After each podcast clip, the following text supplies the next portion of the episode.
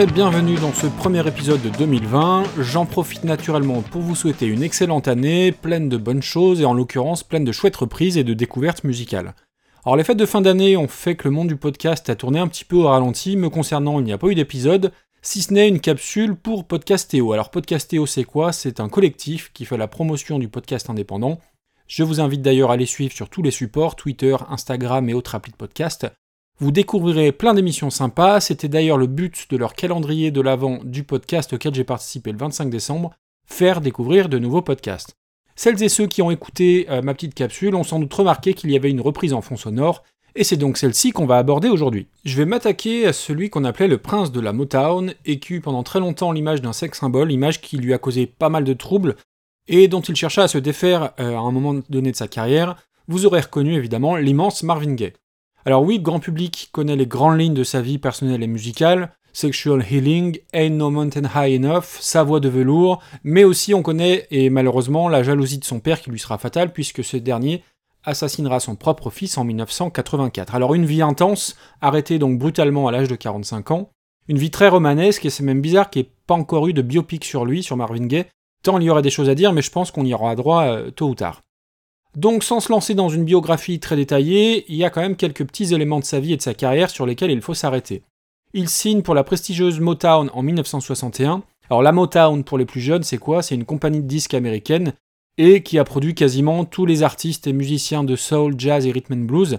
Et c'est évidemment une véritable institution aux États-Unis, peut-être un petit peu moins maintenant, mais en tout cas à l'époque, dans les années 60-70, c'était une, une marque absolument incontournable. Et pour la petite histoire, Motown, c'est la contraction de Motor Town, la ville du moteur, à savoir Détroit, fleuron de l'industrie automobile américaine. Ensuite, le premier très gros succès pour Marvin Gaye, c'est en 1967 avec son ami Tammy Terrell, avec qui il enregistre plusieurs morceaux, dont le fameux tube Ain't No Mountain High Enough. Ils enregistreront au total trois albums ensemble, et c'est vraiment à partir de là que la carrière de Marvin Gaye va décoller, et il va devenir une des figures de proue de la Motown. L'année suivante, il enregistre un de ses plus grands tubes, I Heard It Through the Grapevine. Alors oui, c'est le générique du podcast, hein, mais dans mon podcast, c'est une version reprise des Kaiser Chiefs. Mais la version originale n'est pas de Marvin Gaye, ni même euh, des Creedence Clearwater euh, Revival comme je le croyais jusqu'à la préparation de cet épisode-là, mais l'original vient de Norman Whitfield et Barrett Strong, qui l'écrivent pour la Motown et dont la première version chantée sera l'œuvre de Smokey Robinson and the Miracle en 1966. Alors évidemment, la meilleure version, c'est clairement celle de Marvin Gaye qui lui fera gagner ses jalons de sex symbole et son surnom de prince de la Motown. Alors évoquer Marvin Gaye, clairement, c'est évoquer euh, la sensualité de par sa voix suave et de par certaines de ses chansons. Anecdote un petit peu perso à ce sujet. À une époque où c'était la, mode d'avoir de vraies chansons comme sonnerie de portable, d'ailleurs on payait même hein, pour, euh, pour ça parfois, eh bien cette période j'avais un collègue dont la sonnerie de portable professionnelle était celle-ci.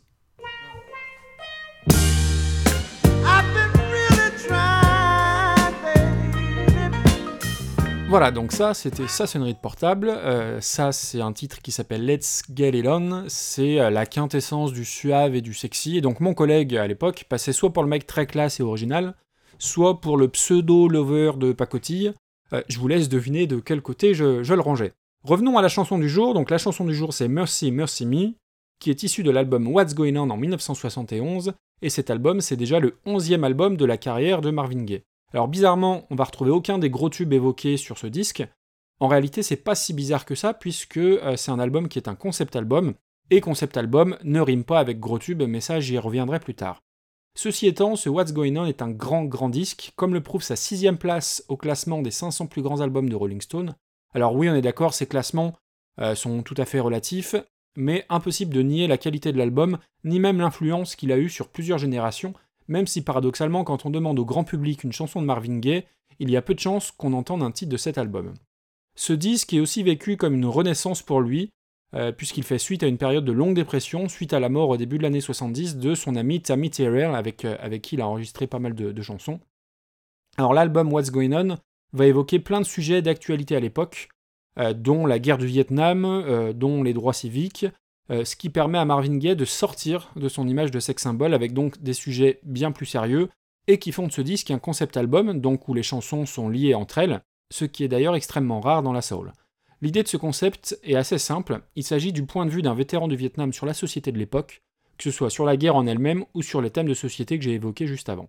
Et parmi ces thèmes, il y en a un qui était très novateur à l'époque, euh, c'est l'écologie. Je vous rappelle qu'on est en 1971, l'écologie était encore loin d'être une préoccupation internationale, et cette écologie, c'est précisément le sujet de notre chanson du jour, Merci Me, dont le sous-titre est The Ecology.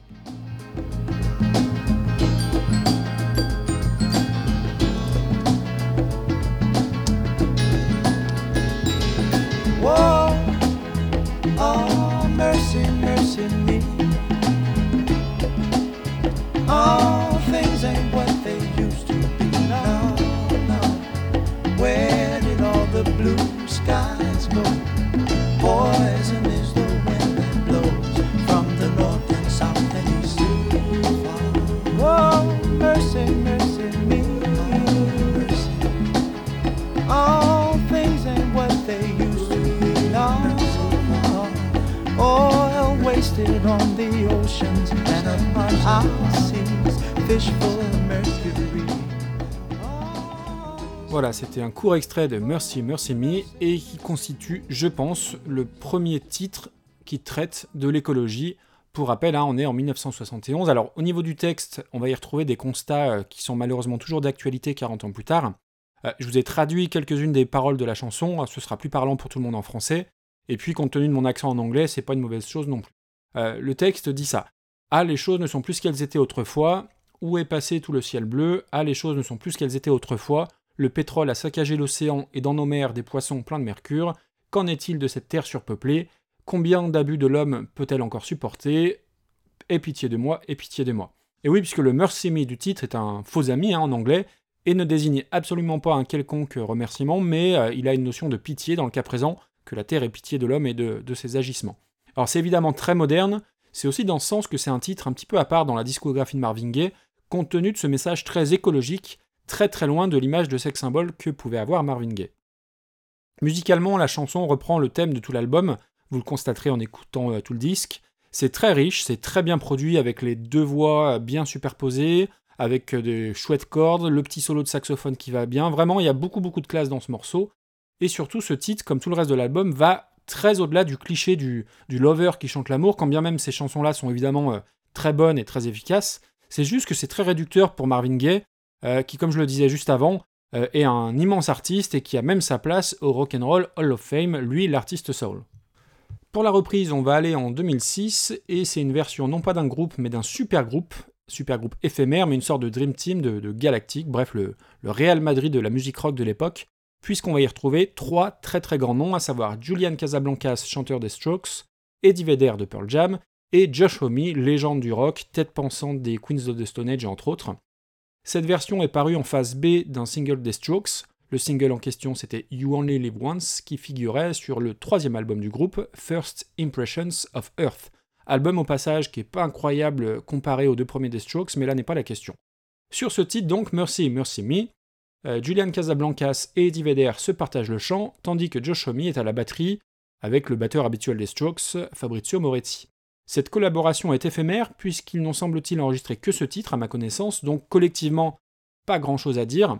Euh, on peut juste dire que Julian Casablancas et Josh ont déjà bossé ensemble sur Era Vulgaris, un album des Queens of the Stone Age.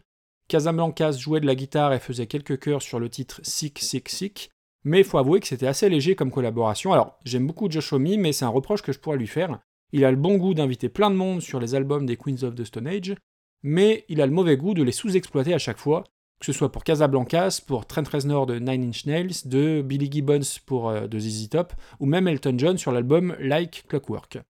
Alors sur cette reprise, Josh Homme ne va pas chanter, il est simplement à la batterie, c'est un rôle qu'il affectionne, hein, puisqu'il est lui-même batteur studio des tristement célèbres Eagles of Death Metal. Alors au passage, je n'ai pas connaissance d'un intérêt particulier de Casablancas ou Homie pour euh, l'écologie, là où un Eddie Vedder me semble naturellement bien plus engagé sur ce genre de cause.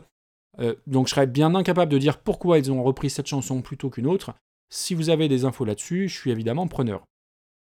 Il y aurait beaucoup de choses à dire individuellement sur chacun des groupes euh, évoqués, hein, que ce soit les Strokes, Pearl Jam ou les Queens of the Stone Age, mais tout ça ne rentrerait pas dans un seul épisode, et puis quelque chose me dit que je reparlerai d'un de ces groupes très bientôt. Donc pour le premier épisode de 2020, je vais m'arrêter là, j'ai déjà assez parlé. Je vais vous laisser donc sur cette cover de Marvin Gaye. Merci encore pour votre écoute. Je vais insister de nouveau, mais tous vos retours, vos commentaires, étoiles iTunes sont très très précieux, donc je compte sur vous. Je vous donne rendez-vous très bientôt pour un nouvel épisode, et d'ici là, bonne écoute et à très vite. Ciao ciao.